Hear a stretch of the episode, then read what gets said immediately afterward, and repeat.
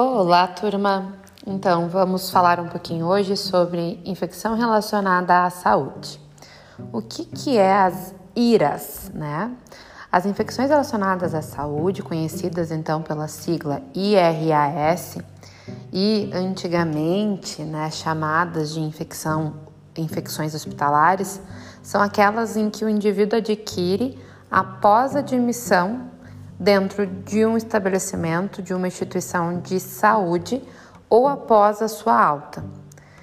E que né, vão ser relacionados a algum procedimento que tenha vínculo com a, com a assistência que lhe foi ofertada, seja ela hospitalar, em clínicas de diálise, instituições de longa permanência, hospital-dia, ambulatórios uh, de quimioterapia, ambulatórios de infusões de medicamentos.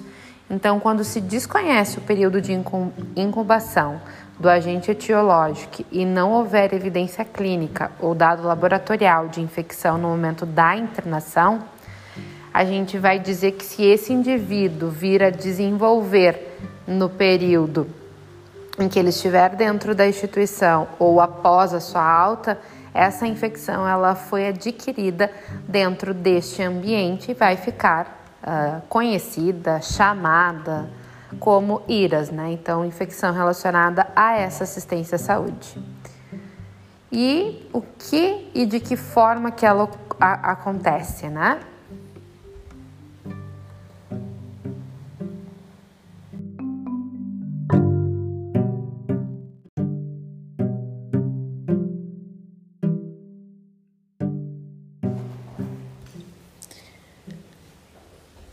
Então, como ela ocorre? Essas infecções, então, elas são complicações após a realização de procedimentos de assistência à saúde, como eu já falei anteriormente, e também ela acontece muito frequentemente quando exi existe né, alguma quebra de barreira para a prevenção dessas infecções, como por exemplo, passagem de um catéter vesical para controle de diurese e a evolução para a infecção uh, e como consequência esse paciente ele desenvolve após a passagem desse catéter com uma infecção urinária. Então, essa infecção urinária ela vai ter que ser mapeada e verificada se ela não está associada a essa sonda vesical. Ou passagem de um acesso central e a evolução né, para uma infecção de corrente sanguínea, que pode estar associada a esse catéter venoso central.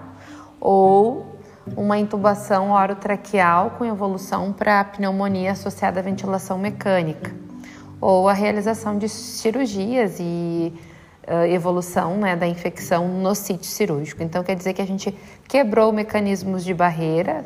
Quais podem ser esses mecanismos, mecanismos de barreira e de prevenção? O principal deles, a adesão ou a má adesão à higiene das mãos.